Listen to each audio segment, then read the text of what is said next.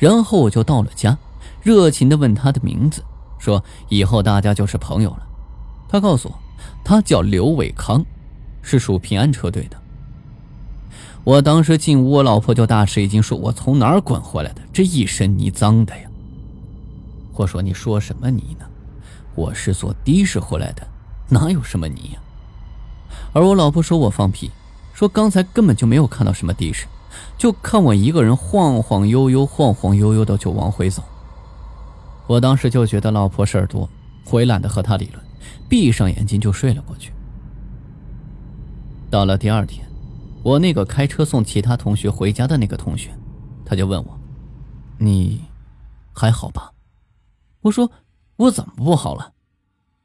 他说：“你可真神呐，该不会用遁身术吧？就那么眨巴咬着功夫，你就没影了。”你真的是坐车回去的吗？我说那还有假。而他那头，电话安静了半天。他说他不能开车了，可能真的有夜盲症了。过了几天，我又打的，巧的是又是平安车队的。坐车无聊嘛，我就又跟师傅搭讪吹水。我说你认识刘伟康吧？我们俩关系不错呀。而这司机师傅就特别奇怪的看着我，那表情就像是“你有病吧”，但他没有说出来。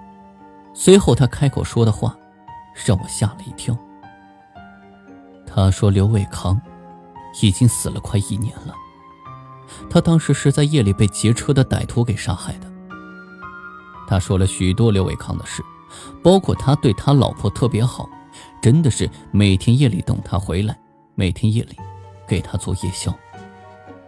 最后他说：“刘伟康是个好人呢，好人一定要上天堂的。”而他讲的越多，我身上就越冷。我在后座不停的倒吸着凉气。我竟然真的是坐了一回来自天堂的出租车。但是这事儿吧，我没敢跟我老婆说。我老婆比我小五岁，娇得很，我不想吓着她。有一天呢，我老婆去宾馆参加一个会议，我先到的家。天黑不久，我就接到老婆从楼下用手机打来的电话。她说：“老公啊，你快下来帮我拿东西。”我当时就应了一声，赶紧开门下楼。我就看到我老婆美滋滋的站在出租车前面，胸前抱着好几个袋子。我说你没事买这么多东西干嘛？有钱也不能这么烧啊！说着就准备去接他手中的东西，而老婆说：“这后备箱还有呢，这都是开会发的购物券，他顺道就进商场用了。”我这时才看到司机站在我面前，手里呢有两只购物袋，我接了过来，随口道了声谢。而这个时候，我听到了一个熟悉、让我有点心惊肉跳的嗓音。不用谢，大家都是朋友嘛。我当时定了定神儿，我这才发现，送我老婆的司机竟然就是刘伟康。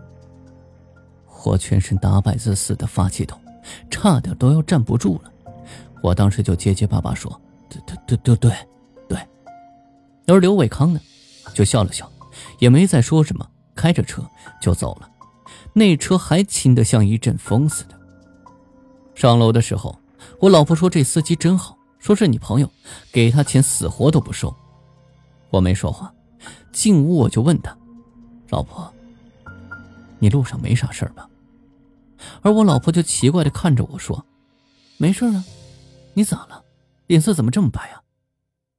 我当时就勉强的挤出笑来，就亲热的抱着老婆。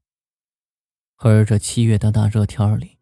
我老婆光胳膊露腿的抱上去，竟然有一种沁骨的冰凉，凉得我开始打起寒颤。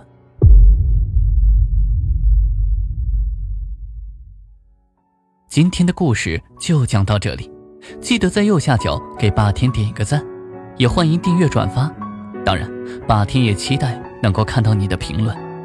午夜论奇案，民间言怪谈。这里是霸天鬼话，我们下期见。